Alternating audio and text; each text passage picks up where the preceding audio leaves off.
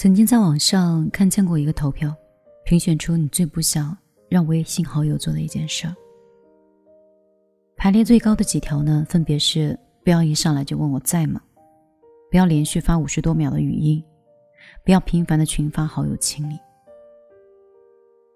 但是还有一个最出乎意料的，也是评选为最后的结果，就是不要在微信上吵架。当代通讯录几乎垄断了我们的生活，人们习惯在线上工作，在手机里恋爱，在微信里进行一切的沟通。就像是肖伯纳所言，沟通最大的问题，便是以为沟通已经发生了。隔着屏幕，再动人的情话也要被消减三分，再细微的恶语，也要被放大十倍。成年人的世界，心再急，事儿再大，也不要在微信上去吵架。能当面说就当面说。前几天的时候，一个同事午休。一反常态，他当时没有睡，他眼睛盯着电脑上的对话框，咬着牙，憋得满脸通红，手指不停的在键盘上噼里啪啦的打字。我提醒他：“你要不要睡一会儿？不然下午没有精神。”我同事撇了撇嘴，气急败坏的说：“不行，我在给孩子的父亲吵架。”可是一个多小时过去了，到了下午的开工时间，两个人。也没有争论出来一个所以然，同事又气又困，迷迷糊糊中就给客户发的邮件里写错了重要的信息。他瘫在椅子上，垂头丧气地向我抱怨：“这个月的绩效奖金估计没戏了。”我问他：“你今天怎么了？跟家人生这么大的气？”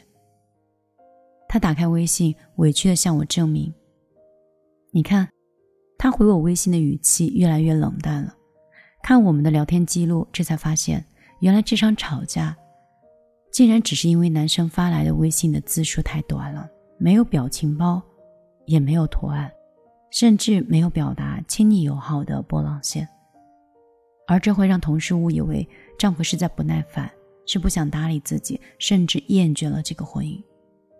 就这样，两个人话不投机，越说越乱。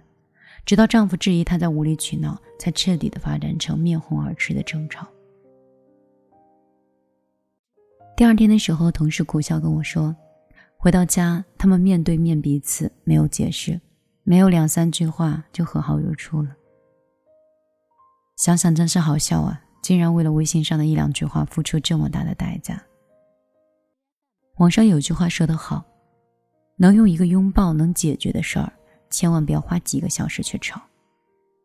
隔着屏幕是看不到表情的，也听不清楚语气，在冷冰冰的文字之下，再温柔的话都可能被脑补成冷漠敷衍，再甜蜜的句子都被想象成烦躁和疏远。不同频的两个人，因为一点理解偏差，影响了情绪，耽误了正事儿，得不偿失。正如木村秋泽所说：“面对面。”不要吝啬时间。有时最没有效的方法，反而是实际上最大的效率。就算有天大的气，也要等见了面再撒。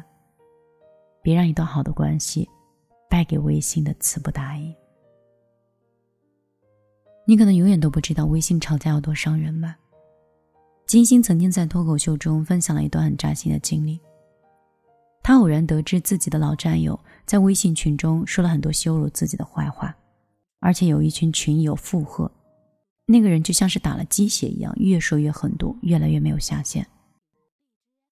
金星不解，就加了那个人微信，质问他：“我跟你无冤无仇，你为什么要贬低我？”那个人毫不示弱，仗着自己躲在屏幕的后面，和金星远隔千里，冷嘲热讽地发了一段长篇大论。细数他对网友的种种恶言，你这个拜金女，就算变成女人，还是有无处释放的雄性荷尔蒙吧？你从来都没有让认识你的人感到骄傲过吗？就是这样，种种种种的话，即使早都已经看透人情冷暖的金星，也觉得很寒心。老话说得好啊，良言一句三冬暖。恶语伤人六月寒，当一个人躲在对话框里狂喷，他永远都不知道自己说的话有多难听。发出去的微信两分钟之内是可以撤回的，但说出去的狠话却永远都没有办法撤回。综艺保卫战中就有这样一对小情侣，女生每次和男朋友吵架都跟机关枪一样，什么难听说什么，一言不合还要把对方拉黑。男生为了哄她，回回都要打无数电话，像个卑微的流浪狗一样祈求女友的原谅。可时间久了呢？女生一次又一次的拉黑、接触，再拉黑、再接触。男生终于累了，他再也不想继续伺候了，就删了女生的所有的联系方式。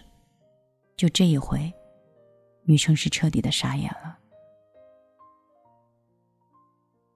如今这个时代，拉黑删除是解除关系的最低的方式了。它就像是一把小刀，虽然不会致命，但是会一点一点割伤你的皮肤。直到你对这段关系死心，就像是蔡康永所言，每个人都有一个情感的账簿。当你说出来一句伤人的话的时候，做一件赌气的事情，账户中的存款就会变少。等到余额为零的时候，就是你再也没有办法挽回的时候。狠话也好，拉黑也罢，当伤人的子弹命中次数多了，最后牵连遭殃的，也只能是自己。有时候有问题还是见面说清楚。奇葩说里面有一个选手说：“你最遗憾的一件事情是什么？”他想了想，好像是在前任的微信中吵架分手了，长达几年，最后却连一场面对面的告别都没有。他难过的说：“如果我知道上一次见面就是我们最后一次见面的话。”我希望我可以穿的漂亮一点，化着妆，穿着好看的衣服。我希望我们能够对视着说再见，而不像现在这样用手机草草的打下了几行字，再发再见的表情就再也不见了。有时候想想，余生其实挺长的，看似火烧眉毛的事儿，其实也不必做一个决断。赶几公里的路，看来时的风景。心里藏着的问题，都可以等见面以后再说吧。就像是网上那句语录：“一见面就心软，一拥抱就沦陷。”当你注视着对方的眼睛，把事情摊在台面上说开了，解释明白了，说不定还会有缓和的余地。就算再不济，起码还能认认真真画个句号。过往携手的日子里，也不辜负。这世间的真话本就不多，一个女人的脸红，胜过一大段的对白。如果可以的话，还是应该放下手机，跟你心中所见的人、所想的人去见上一面。无论结果好坏，总比隔着屏幕独自黯然来的痛快。最后呢，还是想跟你说，宁可清楚的吵架，都不要糊涂的去失去一个人。吵架本身不会让生活变好或变坏，真正影响一个人生活品质的，是以吵架的方式跟目的。与其各自为营，稀里糊涂的去赌气、去误解、断了联系，不如当面吵啊！当面吵上一架，就彼此还明白了。以前在豆瓣上有一个帖子，男生在北京上班，女朋友在广东上学，他们当时谈了三年的异地恋，虽然这个过程很艰难，但也算甜蜜。女生要毕业的那段时间压力很大，赶上了男生也刚刚升职失败，情绪不好，两个人都像是定时炸弹一样，吵架吵到气头上的时候就提出了分手。那天晚上，男生想了一整夜。难道一千多个日夜的感情就要以这种方式就散了吗？于是他当即跟领导请假，买了最快的早晨的飞机，横跨了两千公里，到了女生的城市。他辗转找了半天，在女生的宿舍楼下，碰巧就遇到了同样面容憔悴的她。两年后，两个人结婚了。新娘含泪说：“谢谢你，在我最坚持不下去的时候，你来找我。是你现在成全了我们的小家。所以啊，老话说得好，人有见面三分情，重要的话当面说，在乎的人见面需啊。”我是米粒，很高兴今天晚上依然可以陪到你。我在过一种，好像是有点像闭关的生活。当然，我说的不是生活上的，而是心理上的。现在的内心呢，是开始很平静，也开始在思考，没有焦虑，没有痛苦。没有患得患失，也没有怨恨，就是很平静的，像一潭死水。我总是在想，用什么样的办法，会用什么样的方式，可以让自己对这个社会和对这个世界多一点热情。我现在用了一种很蠢的方式，就是我对自己大声喊一百遍、一千遍，甚至更多：我爱这个社会。我爱我的生活，我爱我生活中的每一个人，我要善意的对待每一个人，生活很快乐。可是过去呢，又经历了很多事情，其实也算是看清了人间百态。毕竟出来工作很多年，经历的事情和创业的本身，会让你更清楚的看到人性。有的时候，人真的是会自欺欺人的，刻意去忘掉那些自己不愿意记得的事情。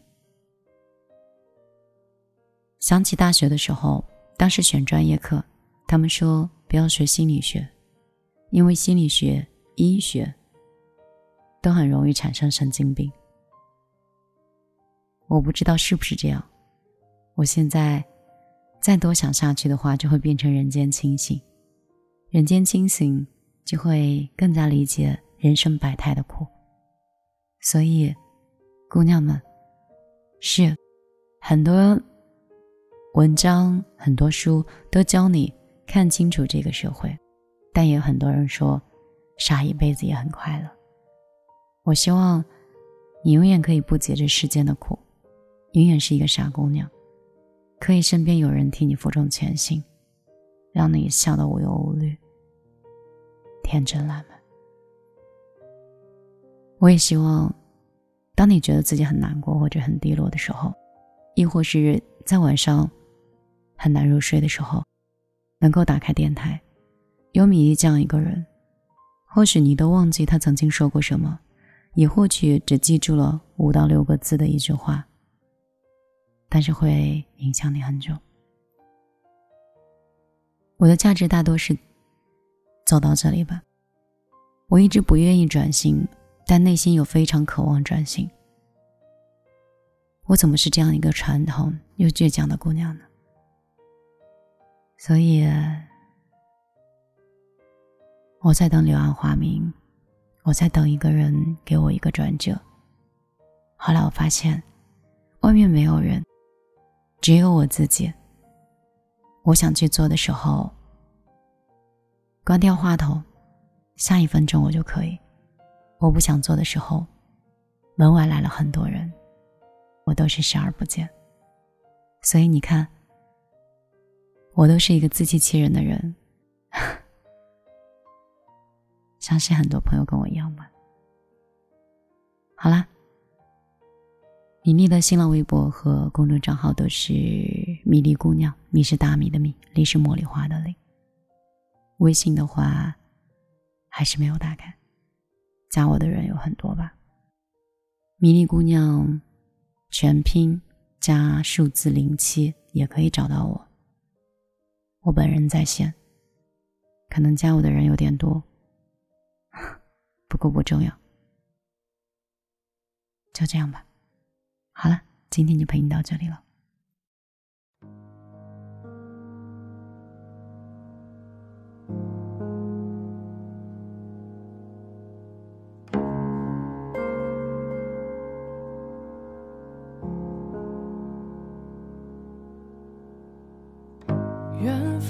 煽风点火，雨夜惊清秋。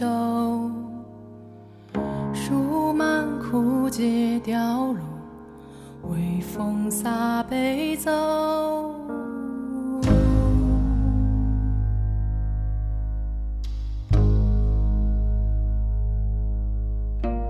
洗尽风沙月瘦。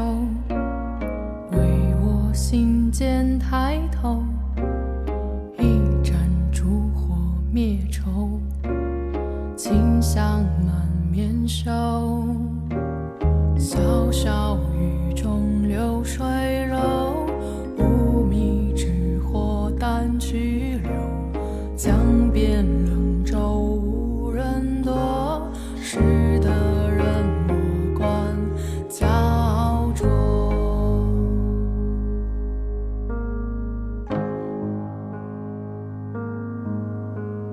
重伤不是你的强项，黑夜看不见你的坚强，流放变成我的苍凉，鼓声牵引着谁的心脏？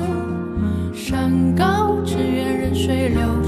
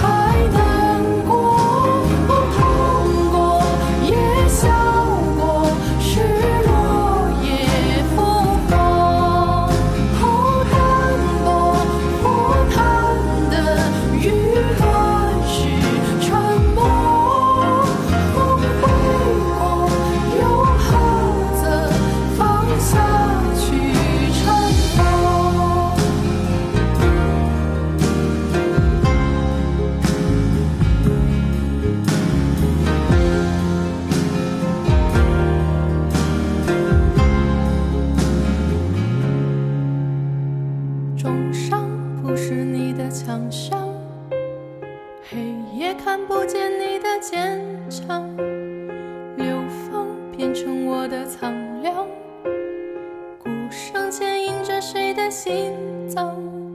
山高只愿任水流长，湖面担心自己的内伤，心愿屠宰场的冷汤，微笑不露声色的张。